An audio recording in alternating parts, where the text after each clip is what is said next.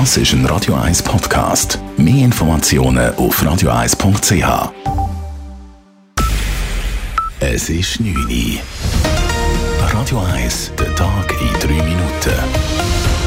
Willkommen zum Wichtigsten des Tages in einer Zusammenfassung. Mein Name ist Simon Storz.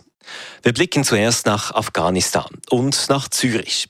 Denn für die Forderung, mehr Flüchtlinge aus Afghanistan aufzunehmen, erhält der Stadtzürcher Sozialvorsteher nur wenig Unterstützung. Zusammen mit Bern und Genf macht Raphael Golda Druck auf den Bund. Es sollen mehr Flüchtlinge aus Afghanistan aufgenommen werden als der bislang geplanten 230.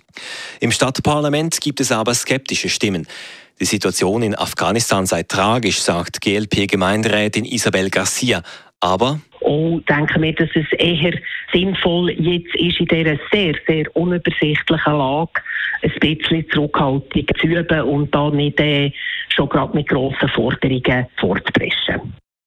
Anders tönt es von Seiten der SP. Gemeinderätin Simon Brander steht hinter der Forderung des Zürcher Sozialvorstehers, als Stadt mit genügend Ressourcen sei Zürich aus humanitären Gründen verpflichtet, mehr Menschen aufzunehmen.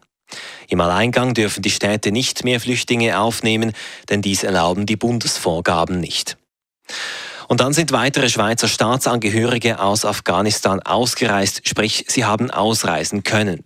Wie das Außendepartement EDA auf Anfrage der Nachrichtenagentur Keystone Estia sagte, gehe es den Personen den Umständen entsprechend gut.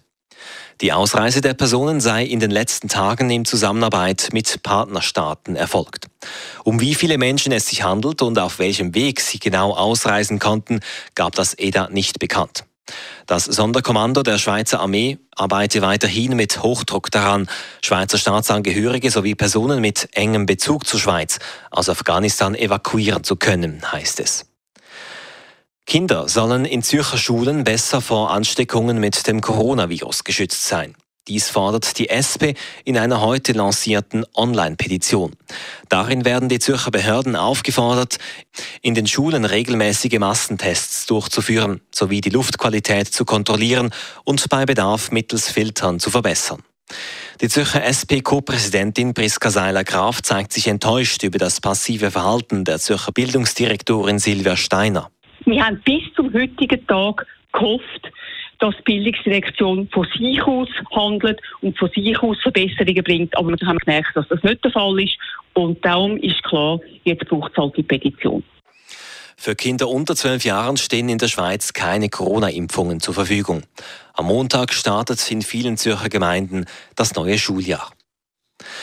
Nur jede tausendste Person, die sich in den letzten zwei Wochen in der Schweiz nachweislich mit dem Coronavirus infiziert hat, war vollständig geimpft. Dies zeigen die neuesten Zahlen des Bundesamtes für Gesundheit. Wie der Bund in einem Bericht schreibt, dürfte der Anteil vollständig geimpfter und trotzdem erkrankter Personen selbst unter Berücksichtigung einer hohen Dunkelziffer in dem Bereich liegen, der gemäß Zulassungsstudien zu erwarten war. Radio 1 Wetter. Es gibt eine klare Nacht und dann gibt es morgen richtig viel Sonne bei Temperaturen von bis zu 25 Grad. Das war der Tag in drei Minuten.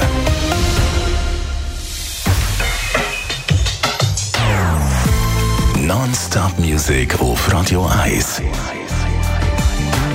Die besten Songs von allen Zeiten. Non-Stop.